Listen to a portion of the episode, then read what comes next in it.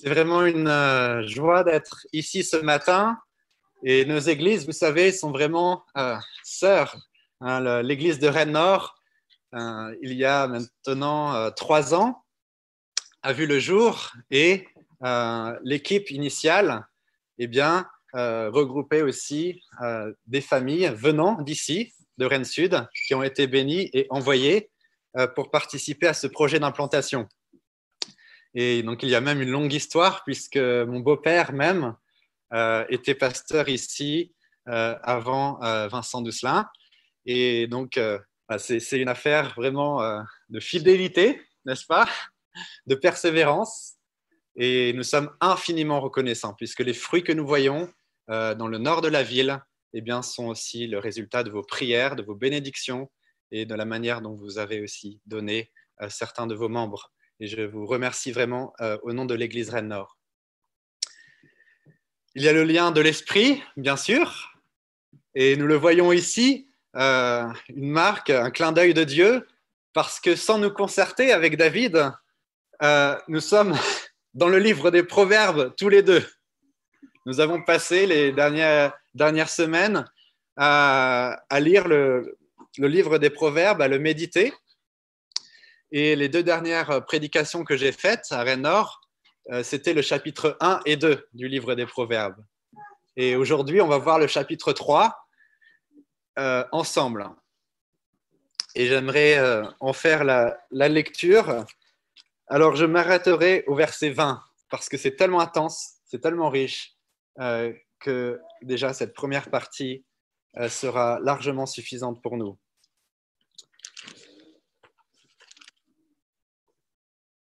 Mon fils, n'oublie pas mon enseignement et que ton cœur garde mes préceptes, car ils t'ajouteront longueur de jour, années de vie et paix. Que la fidélité et la loyauté ne t'abandonnent pas. Attache-les à ton cou, écris-les sur la tablette de ton cœur, et tu trouveras ainsi grâce et bon sens aux yeux de Dieu et des humains. De tout ton cœur, mets ta confiance dans le Seigneur. Ne t'appuie pas sur ta propre intelligence. Reconnais-le dans toutes tes voies, et c'est lui qui aplanira tes sentiers. Ne te crois pas trop sage. Crains le Seigneur, écarte-toi du mal, ce sera la santé pour ton corps et un rafraîchissement pour tes os. Honore le Seigneur avec tes biens et avec les prémices de toutes tes récoltes, alors tes granges seront remplies d'abondance et tes cuves déborderont de vin.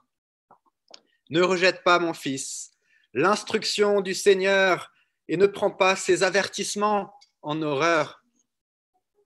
Car le Seigneur avertit celui qu'il aime, comme un père l'enfant qu'il agrée. Heureux celui qui a trouvé la sagesse, celui qui obtient l'intelligence, car le gain qu'elle procure est préférable au gain de l'argent, et ce qu'elle rapporte vaut mieux que l'or. Elle est plus précieuse que les coraux, et rien de ce que tu peux désirer n'a sa valeur. Dans sa main droite, il y a longueur de jour, et dans sa main gauche, richesse et gloire. Ses voies sont belles, et tous ses sentiers sont paix. Elle est un arbre de vie pour ceux qui la saisissent, et ceux qui la tiennent ferme sont déclarés heureux. Car c'est par la sagesse que le Seigneur fonde la terre, c'est par l'intelligence qu'il installe le ciel, c'est par sa connaissance que les abîmes se sont ouverts et que les nuages distillent la rosée. Amen. Quelle richesse cette parole.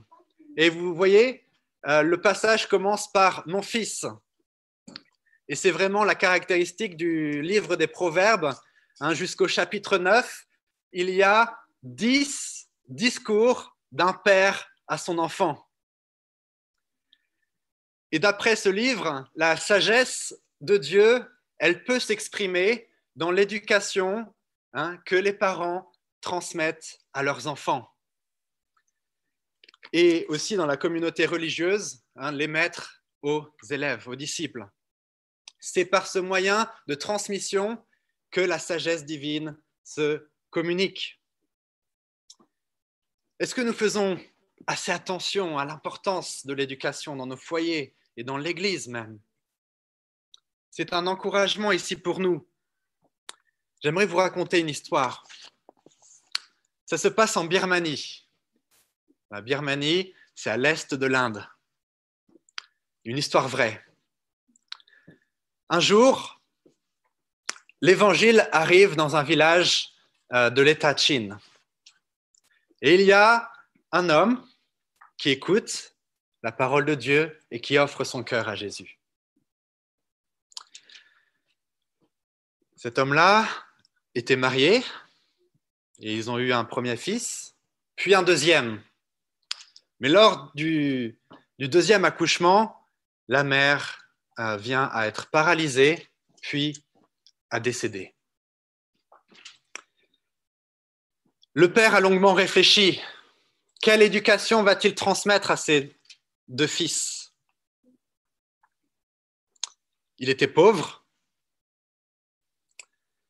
Alors il a mené euh, ses enfants aux premières réunions qu'il y avait dans le village pour qu'eux aussi écoutent la parole de Dieu. Et le matin, avant qu'ils partent à l'école, il essayait de réciter ce qu'il avait entendu euh, lors du culte à ses enfants, chaque matin. Le plus jeune fils, qui s'appelle Tim, avait tellement envie d'avoir une Bible pour pouvoir, au-delà du dimanche, lire soi-même les paroles de Dieu, les mémoriser et les mettre en pratique. Alors il a commencé, ce jeune garçon, à fabriquer des briques et à gagner quelques piécettes. Mais au bout de plusieurs mois, il s'est vite rendu compte que cela ne suffirait jamais pour acheter une Bible. Elles étaient rares à l'époque et très coûteuses. Alors le père qui réfléchissait à l'éducation dans le Seigneur, a porté à ses fils, a parlé à Tim, encore enfant, il avait huit ans, il lui a dit, je vais prendre un crédit à vie. Et toute ma vie, jusqu'à ma mort, je vais travailler pour toi, mon fils, pour rembourser le crédit qui va nous permettre d'acheter une Bible. Voici mon héritage, voici l'éducation que je te transmets, c'est cette parole. Et le Père, effectivement, a travaillé sa vie durant pour rembourser le crédit pour euh, que Tim ait cette Bible. Il l'a dévorée, il l'a euh, lu, relu, et même apprise par cœur pour la majorité. J'ai moi-même rencontré cet homme qui est vraiment remarquable. Et à l'âge de 15 ans, il allait de village en village en Birmanie pour partager la bonne nouvelle du Seigneur. À 17 ans, il était pasteur et euh, ça a été vraiment un ministère apostolique qu'il a reçu, qu'il continue euh, d'exercer.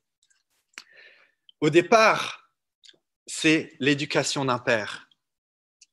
C'est la consécration d'un parent pour que les enfants reçoivent vraiment la parole de Dieu, la sagesse du Seigneur, qu'il marche dans la sagesse, dans la connaissance de Dieu, dans la crainte de Dieu. Et cela nécessite une consécration de la part des parents ou de la part aussi euh, des responsables d'une communauté euh, religieuse. Ici, il est question dans ce passage que euh, lorsque il y a cette transmission, hein, que, cet oubli, euh, que justement il n'y a pas d'oubli, euh, mais plutôt que le cœur garde les commandements, que le cœur de l'enfant garde les préceptes, eh bien lorsqu'il y a cette mise en pratique, eh bien il y a une promesse de vie et de paix. ici, le mot c'est shalom. Ça va au-delà de la paix euh, intérieure qu'on peut ressentir. C'est que même le shalom, c'est dans les relations, hein, dans tout ce, que l'on exerce, même dans la vie professionnelle, il y a ce shalom, il y a cette paix, parce que la personne se conduit avec sagesse. Remarquez que la première des choses qui est citée ensuite, verset 3, c'est la fidélité et la loyauté. Alors, en hébreu, euh, c'est Esed Hemet. Et en réalité, euh, ces deux termes vont toujours ensemble et c'est la manière dont Dieu se révèle à Moïse sur la montagne. Hein, il dit qu'il est le Dieu, euh, voilà, plein de compassion, fidèle, riche en bonté. On peut traduire ces mots par amour fidèle. C'est un amour au sein d'une alliance qui est faite entre Dieu et les hommes. La fidélité, la loyauté ou la vérité, hein, c'est l'intégrité. Eh bien, ici, nous voyons que il est question, effectivement, que cette, euh, cette qualité divine soit inscrite directement dans nos cœurs. Il est même fait référence ici au fait de les de les écrire sur la tablette de nos cœurs. Hein. Et puis on se souvient, effectivement, lorsque Dieu s'est révélé à Moïse, que Dieu lui-même a écrit sur des tablettes, n'est-ce pas, hein, les commandements. Eh bien, de même, Dieu veut graver ses qualités sur nos cœurs. Et la personne sage, c'est la personne justement qui se laisse tellement modeler par Dieu qu'il respire les qualités divines. Et avant tout, ici, il est question d'amour fidèle, de loyauté. Alors, ce n'est pas une valeur qui est beaucoup euh, encouragée hein, dans notre société maintenant. L'autre jour, j'étais dans une salle de sport et puis, euh, euh, alors que je soulevais quelques haltères, je remarquais qu'effectivement, j'avais une bague autour du doigt et j'ai regardé un peu autour de moi et aucun homme ne portait euh, une alliance. Je me suis dit, ah oui, on est effectivement dans une société qui euh, n'encourage pas l'engagement euh, fidèle. Alors là, c'est dans le cadre du mariage, mais on peut penser aussi à d'autres éléments. J'aimerais encore ici donner une illustration. Quelle est vraiment la personne qui est fidèle? Bah, la personne vraiment qui est fidèle, elle ne se pose même pas la question du choix de continuer ou d'arrêter. Je, rends grâce à Dieu. Un jour, euh, ma femme me disait, bah, tu sais, moi, ça me fait bizarre quand il y a des gens autour de moi qui parlent de divorce parce que moi, ça me vient même pas à l'idée. Le fait même d'y penser parce que justement, un engagement est un engagement. Et la personne fidèle, ça ne, lui vient même pas à l'esprit euh, d'arrêter un engagement. Et même l'engagement que, l'on a envers euh, le Seigneur, envers l'Église locale, ça devrait être pareil. C'est un engagement. et on est totalement euh, voué à cette fidélité, à cette loyauté. Vous savez, l'homme, l'être humain est capable d'une grande fidélité au début du mois de mars, j'étais en Inde, au Punjab, et j'étais euh, parmi la, communauté euh, euh, Sikh au Punjab. Et puis, j'ai vu effectivement un endroit où il était question d'une grande bataille qui, qui avait eu lieu lors donc, de la, où, où l'Empire britannique était encore bien présent en Inde. C'est la bataille de Sarigari. Et qu'est-ce qui s'est passé là? C'est qu'il y avait 21 soldats euh, punjabis qui étaient dans une petite forteresse hein, dans, les, dans les montagnes. C'était euh, euh, pas très loin voilà, du, du, Pakistan. il, y y avait 10 000, on va dire, personnes qui venaient plutôt de l'Afghanistan, des, des, tribus comme ça, qui voulaient envahir le nord de l'Inde. Et donc 10 000 personnes sont arrivées euh, et là, en face, il y avait une petite forteresse avec 21 euh, soldats Punjabi. Et là, ils se sont même pas posé la question. Ils auraient pu fuir pour euh, sauver leur vie, mais leur loyauté, hein, leur fidélité ont fait que ils ont voulu protéger les populations hein, de, leur, de, leur, peuple du nord de l'Inde Et donc, ils ont combattu de manière fidèle. Il se trouve qu'en fait, ils ont euh, gagné la bataille. 21 euh, soldats contre 10 000 personnes. Alors, tous sont morts, mais euh, il n'y a pas eu d'invasion. Et c'est pour vous dire que nous avons une capacité, ainsi elle est activée, à être vraiment fidèles jusqu'au bout. Et on pense bien sûr à nos frères et sœurs qui sont persécutés dans le monde. Ils ne se posent pas la question. L'obéissance à Dieu n'est pas une option. Que la fidélité et la loyauté euh, ne nous abandonnent pas. vous, vous remarquerez que verset 4, il est question de trouver ainsi grâce et bon sens aux yeux de Dieu et des humains. C'est une conséquence, c'est-à-dire que nous ne pouvons pas trouver grâce et bon sens si nous si nous, ne sommes pas euh, engagés à une fidélité, à une loyauté totale. Hein, la grâce va porter du fruit dans nos vies si nous sommes fidèles. Si nous ne le sommes pas, nous ne pouvons pas bénéficier hein, de cette grâce qui transforme. Et le bon sens également. Plus nous serons fidèles, plus nous serons euh, sages. Et c'est pour ça qu'il est question ensuite, verset 5, hein, il y a une logique dans la progression de ces versets, c'est ce que j'aimerais mettre en avant. Euh, de tout ton cœur, mets ta confiance dans le Seigneur. Ne t'appuie pas sur ta propre intelligence. Pourquoi il est question de ce verset ensuite? Eh bien parce que la fidélité va demander de la foi. Et la foi va à l'encontre de notre propre intelligence, de notre propre raisonnement, qui est marqué par la folie.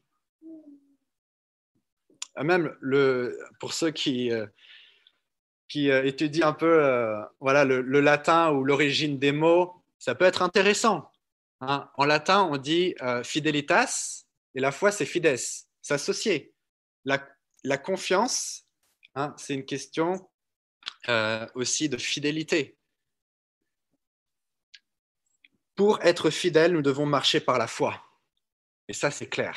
Si on se repose sur nos propres raisonnements, sur notre propre logique, nous n'allons pas être fidèles, véritablement. Parce que notre raisonnement humain est marqué par la folie. Hein, c'est ce qu'on appelle le péché. Nous devons vraiment le réaliser dans nos vies. Vous savez, l'être humain aussi a cette tendance à se projeter vers l'avenir. Il y a deux manières de se projeter vers l'avenir, vous savez. Il y a la manière de, on se dit, bah voilà, si il se passe ça, il se passe ça, alors je ferai ça. Hein, et puis on commence à se soucier ah oui, mais s'il se passe ça, moi, je ne serai pas prêt, ou, hein, ou, il y aura ci, il y aura telle conséquence. Et puis on tourne en rond dans notre tête, n'est-ce pas? Ça, c'est ce, euh, c'est vraiment se baser sur sa propre intelligence.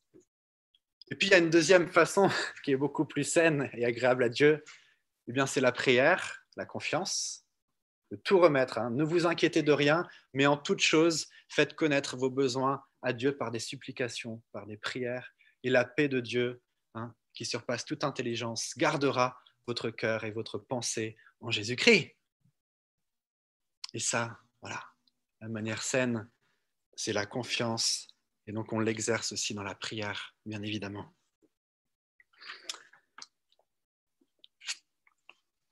À propos de fidélité, euh, si on retourne en Birmanie, par exemple, hein, je vous fais voyager. Euh, comment la Bible, cette Bible que, Tim euh, a lu, a prise par cœur, qui a été acheté par, son père pour une, vie de travail. Cette Bible, hein, qui est-ce qui l'avait traduite? Eh Bien ça, c'est un missionnaire qui s'appelle Adoniram. Et il était venu avec sa famille en Birmanie pour euh, apprendre la langue, bien sûr, vivre avec le peuple, essayer de trouver des mots hein, pour, euh, pour communiquer la parole de Dieu. Vous savez, il a, effectivement travaillé des années. Hein, les membres de sa famille sont morts, ils sont décédés, il est resté seul. Puis il est arrivé à une traduction qui était raisonnable hein, à partir des, textes euh, voilà, hébreux et grecs. Vous imaginez le, travail immense que c'est. Puis un jour, euh, il se trouve que ces, documents ont été saisis, détruits. Donc il s'est retrouvé avec tout son travail, des années, Hein, qui avait coûté aussi la vie de ses membres de famille, euh, il n'avait plus rien. Tout était parti, détruit. Vous imaginez l'opposition euh, que ça a pu être euh, pour lui. Qu'a-t-il fait? Il a traduit depuis le début, il a repris ses pages, il a repris sa plume, il a recommencé depuis le début pour arriver donc à la traduction qui est encore utilisée plus de 100, plus de 100 ou 150 ans après. Ça, c'est la fidélité. Mais vous imaginez qu'il ne s'est pas reposé sur sa propre intelligence. Autrement, il aurait arrêté. Non, il avait foi. Il avait foi que son travail, sa consécration allait amener de nombreuses personnes à la vie, à la vie spirituelle, au salut. Et c'est ce qui se passe encore plus d'un siècle après. Il n'avait pas imaginé qu'un jour, Tim, un enfant de 8 ans, allait commencer à lire cette parole et qu'il allait la proclamer euh, dans tout le pays. Nous devons marcher par la foi pour être fidèles.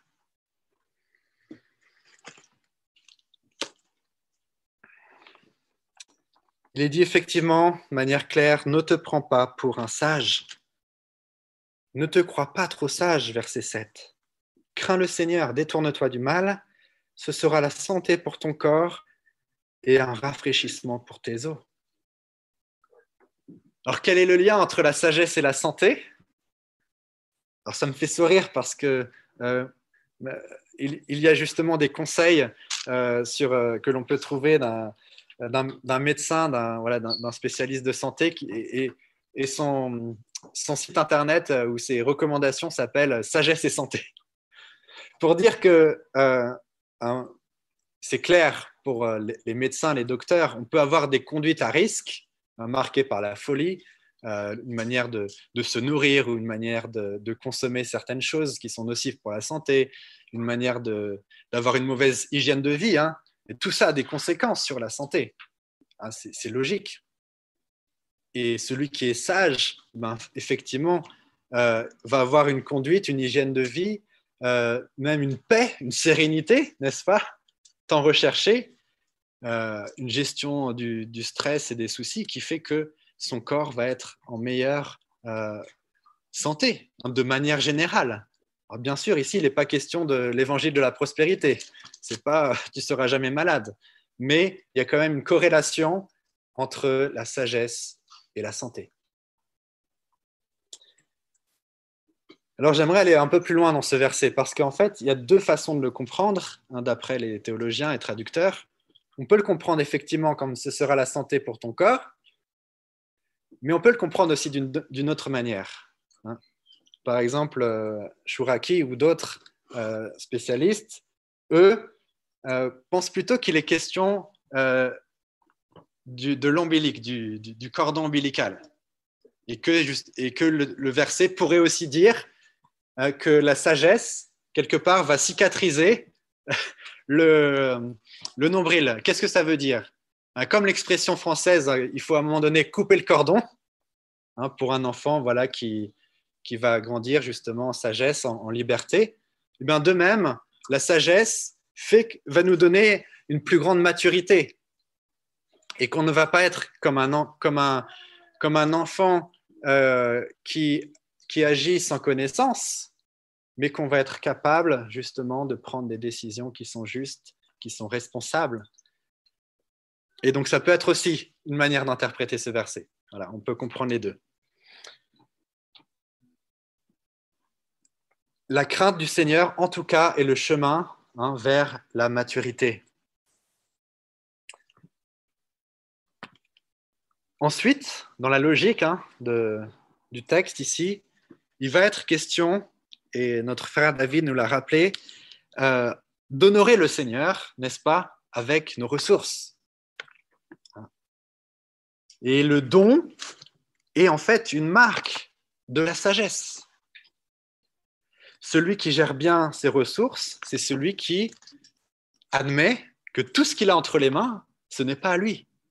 Cela vient de Dieu et que nous sommes que des gestionnaires. Ah, des fois, je m'arrache un peu les, cheveux parce que dès l'enfance, n'est-ce pas, et je vois mes propres enfants s'arracher des fois des, jouets et dire c'est à moi, non, à moi. Mais nous, les adultes, des fois, on est un peu comme ça, n'est-ce pas? On regarde notre compte bancaire ou on regarde ce qu'on a dans notre maison et puis on a vraiment l'impression que c'est à nous. Quoi. en réalité, c'est à Dieu. Celui qui a donné sa vie au Seigneur, il donne aussi tout. Alors bien sûr, on est gestionnaire, donc on peut utiliser ces choses. Elles sont dans notre lieu de vie. Euh, nous en avons la, euh, la, jouissance, mais en, réalité, c'est à Dieu. Et tout doit être orienté, toutes nos ressources doivent être orientées vers euh, ses intérêts, l'avancée du royaume de Dieu. Alors notre foyer, bah, ça peut être en accueillant des gens, bien sûr, en exerçant l'hospitalité. Euh, on peut aussi, euh, bien sûr, euh, avoir des dons financiers pour financer les coûts, les frais, le salaire du pasteur, des, missions, etc. Tout ça, c'est essentiel. Et en fait, celui qui donne, il doit se comprendre comme un partenaire dans l'œuvre. Il est aussi important, celui qui exerce la libéralité, que celui qui va annoncer la parole, parce que c'est un partenariat. Et pourquoi cela vient euh, justement après cette euh, question de maturité ou après cette question euh, de confiance, hein, de ne pas se reposer sur sa propre intelligence Parce que là, comment, de manière concrète, on gère l'argent? Eh Souvent, on se, repose sur notre propre intelligence. J'aimerais insister dessus parce qu'on est en période de crise, n'est-ce pas? Il y a beaucoup d'incertitudes par rapport au milieu du travail, etc., nos secteurs professionnels. Mais ne tombons pas dans le piège de celui qui a peur et qui, par sa propre intelligence, va essayer de garder euh, ses ressources pour soi, au lieu justement de continuer avant tout à donner au Seigneur, à honorer le Seigneur, à investir dans le royaume de Dieu. C'est ce que nous devons faire en ayant confiance que Dieu pourvoira à nos besoins. Et nous avons vu, hein, les chiffres sont là en France, hein, quand le confinement a commencé ou la, crise sanitaire, eh bien les pasteurs se sont retrouvés un peu mal. Ils ont dit, mais comment est-ce que notre salaire va tomber? Parce que les libéralités chutent. Mais nous devons veiller en tant que membres d'Église à honorer le Seigneur avec nos ressources. C'est à Dieu. Et nous devons avoir confiance qu'il pourvoira à nos besoins. Donc, reconnaissons Dieu aussi dans la gestion de nos finances et de nos ressources. Ensuite, il est question, verset 11, Ne rejette pas, mon fils, l'instruction du Seigneur et ne prends pas ses avertissements en horreur, car le Seigneur avertit celui qu'il aime, comme un père l'enfant qu'il agrée. Effectivement, tout ce qu'on a entendu, des fois, ne nous caresse pas les oreilles les avertissements de la parole de Dieu nous bousculent, n'est-ce pas? Mais si vous voulez être sage, vous devez aimer les avertissements.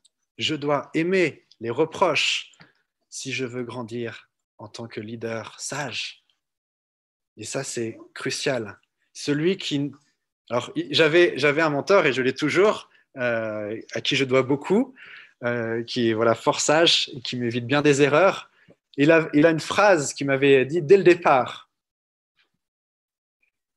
Il a dit que celui à qui on ne peut rien dire n'a rien à dire. Celui à qui on ne peut rien dire n'a rien à dire. La personne qui ne se laisse pas reprendre, avertir, finalement, sa parole n'a pas beaucoup de valeur parce qu'il ne peut pas être sage. Nous avons besoin des uns des autres, bien sûr, de le faire avec amour, de nous dire la vérité dans l'amour pour qu'on puisse progresser et euh, avancer ensemble dans la maturité euh, spirituelle. Remarquez ici qu'il y a quand même un parallèle. C'est que Dieu se comporte avec nous comme nous devrions, en tant que père, se comporter avec nos, enfants. Et ici, l'avertissement, c'est vraiment la discipline, la correction. il y, a, vraiment cet aspect dans le livre des Proverbes qu'il faut quand même euh, comprendre et recevoir. C'est le rôle effectivement du, père, des parents, euh, d'éduquer leurs enfants en mettant des limites, en ayant quand même une discipline de vie dans le foyer, parce que Dieu lui-même nous discipline. Et c'est sa manière de nous faire grandir, de nous amener à la sagesse. Euh, Moïse lui-même a prié aide-nous à bien compter nos jours afin que notre cœur parvienne à la sagesse. Mais Moïse lui-même a été repris par le Seigneur, n'est-ce pas? Il n'a pas pu rentrer dans le pays promis. Pourtant, Moïse, il était vraiment exemplaire. Hein, le Seigneur pardonne, mais souvent il ne nous laisse pas euh, impunis non plus. Il y a des conséquences pour nous faire grandir euh, dans la maturité. Ensuite, à partir du verset 13 jusqu'au verset 20, il y a une partie qui va exalter la sagesse. Hein. C'est un peu le cri du cœur de celui qui commence à goûter euh, au bienfait de la sagesse. Heureux celui qui a trouvé la sagesse, celui qui obtient l'intelligence. Ah, c'est le bonheur. Le chemin du bonheur, c'est la sagesse. Effectivement, Hein, c'était le cas aussi au premier chapitre hein, de, ce, père qui avertit le fils, mais attention à vouloir gagner de l'argent trop vite par des moyens corrompus. Ne mets pas euh, l'aspiration de ton cœur à devenir riche, parce que finalement, la véritable richesse, c'est la sagesse. C'est l'enseignement du Seigneur. C'est ça vraiment la, sagesse que l'on doit garder précieusement. Là, pour le coup, euh, c'est euh, cet enseignement qui nous est transmis, que l'on met en pratique. Et là, dans ce, passage, on va multiplier de manière poétique, voilà, en parlant de, des coraux, de l'or, de rien de ce que tu peux désirer n'a sa valeur. Encore une fois, il est question des désirs. Où est notre désir? S'il est effectivement dans la sagesse, alors il est bien placé. Et je vais vous dire pourquoi parce que justement ce texte précise que c'est par la sagesse que le Seigneur a fondé la terre. versets 19 et 20, vraiment, euh, sont euh, essentiels ici, parce que ça replace la sagesse et notre vie même dans un cadre bien plus large. Je ne prends pas ce choix parce que c'est juste bien. Je prends ce choix sage parce que c'est le principe même de l'univers. Hein, l'univers, hein, les étoiles, euh, la terre, euh, le ciel, la mer, euh, les animaux, l'être humain, le fonctionnement du corps, etc., etc., sont marqués par la sagesse, l'intelligence de Dieu. Et il y a un principe, il y a un principe spirituel qui a été injecté ou envoyé dans ces choses. Et si j'agis avec sagesse, c'est pour m'aligner avec le Créateur. Et on sait effectivement que, par exemple, la fidélité est une très bonne chose pour la santé, que euh, c'est du bon sens. Mais je m'aligne avec cette harmonie de la création, avec, euh, avec mon Créateur qui a tout fait et qui fait encore tout avec sagesse. Et si je vis d'une manière sage, ce n'est pas pour apparaître comme une personne morale ou, un bon chrétien, c'est pour justement euh, m'insérer dans cette louange de la création qui exalte la sagesse de Dieu. Vous voyez, lorsque nous voyons un beau paysage, nous pouvons tout de suite admirer la, beauté de, la sagesse qui a été à l'initiative de tout ça. Et bien de même, lorsque les uns et les autres regardent notre vie, ça devrait être comme un beau paysage, disant Waouh, il suit ce principe de sagesse du Créateur. Hein, pour être à la louange de Dieu, pour honorer Dieu, nous devons nous aligner à ce principe qui est dans tout l'univers de l'intelligence et de la sagesse divine.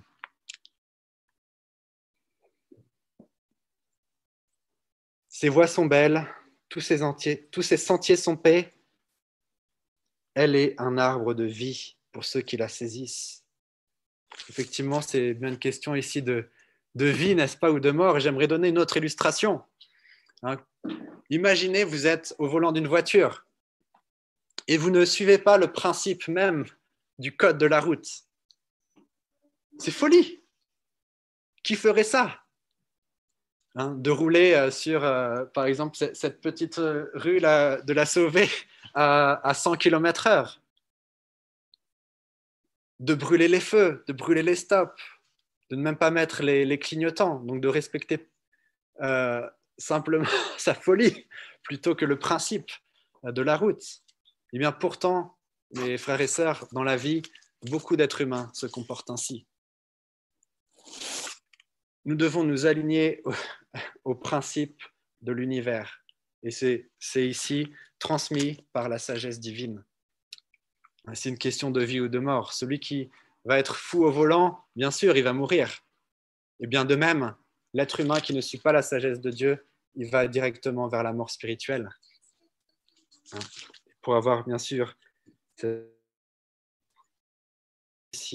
être connecté à Dieu. Imaginez encore, et j'aime bien donner quand même des illustrations. Alors, qui est-ce qui a, pris l'avion ici une fois dans, sa vie? Un avion, au début, c'est impressionnant, n'est-ce pas Parce qu'on rentre dedans, et puis décolle, et puis par le hublot, on voit euh, les, maisons diminuer en taille, et puis on ne les voit même plus, puis après on est au-dessus des nuages. Et quelque part, on, on fait confiance, n'est-ce pas, à la compagnie aérienne, aux pilotes. On fait confiance. Parce qu'on pense effectivement qu'ils ont respecté des principes de sécurité, qu'ils ont une formation, que le pilote, il est, il est expérimenté et il suit, il suit les règles. Imaginez maintenant que vous montez dans un avion et puis le pilote à l'annonce, il dit Bonjour à tous, c'est la première fois que je conduis un avion. Alors en fait, euh, avant, eh bien, euh, je faisais pas du tout ça dans la vie. En fait, euh, j'ai jamais appris. Mais merci pour votre confiance. en réalité, bon, la compagnie aérienne, a coulé à cause de la crise. Donc, il n'y a pas de technicien. Mais bon, ça fait quand même dix fois que l'avion euh, circule. Il n'y a pas eu d'accident, donc bon, la onzième fois, ça devrait aller. Euh, c'est de la folie. Qu'est-ce que vous allez faire Vous euh, d'ouvrir la, la, porte, vous enfuir de, pour pas mourir. Eh bien, c'est comme si on remet notre vie à notre propre intelligence. Qui suis-je pour avoir la sagesse devant des décisions de vie qui souvent sont euh, en fait inconnues. Il y a beaucoup d'incertitudes. J'ai besoin des gens expérimentés pour, pour me conseiller, n'est-ce pas?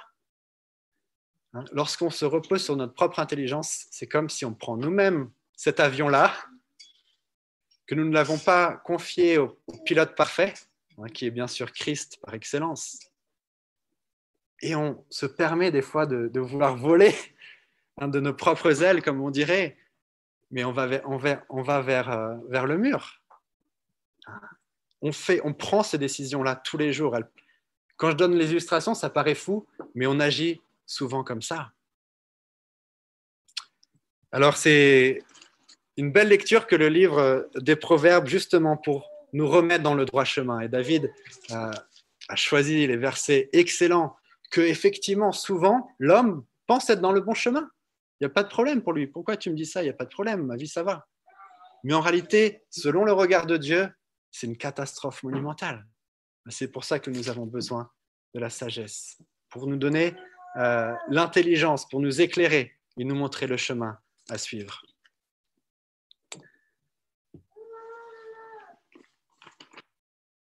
Alors, je vais m'arrêter euh, ici pour, euh, pour ce matin. Et J'aimerais prier hein, pour qu'on puisse justement mettre ces paroles en pratique. Alors prions le Seigneur. Notre Père, nous voulons vraiment te dire merci pour euh, ta sagesse. Il n'y a pas euh, d'intelligence humaine qui tienne, qui tient devant toi. Seigneur, tu, es celui qui connaît tout. Tu as créé ce monde, tu nous as créés, tu nous connais parfaitement. Nous te demandons pardon, Seigneur, nous voulons nous repentir, faire demi-tour et ne pas nous confier dans notre propre intelligence, mais nous confier en toi, Seigneur, te reconnaître dans toutes nos voies. Seigneur, aide-nous à aller vers ce chemin euh, de maturité, dans la manière dont nous gérons euh, nos finances, nos ressources, dans la manière aussi euh, dont nous allons éduquer nos enfants ou participer à l'éducation euh, des enfants dans l'Église. Nous voulons, Seigneur, que cela soit marqué par euh, ta vérité, ta fidélité, ta loyauté, ta discipline. Seigneur, délivre-nous de la folie de nos projets, délivre-nous, Seigneur, de la corruption, de l'infidélité. Seigneur, crée en nous un cœur fidèle, un cœur loyal, et que l'on soit une louange euh, à ta sagesse et à ta beauté. Au nom de Jésus, nous prions. Amen.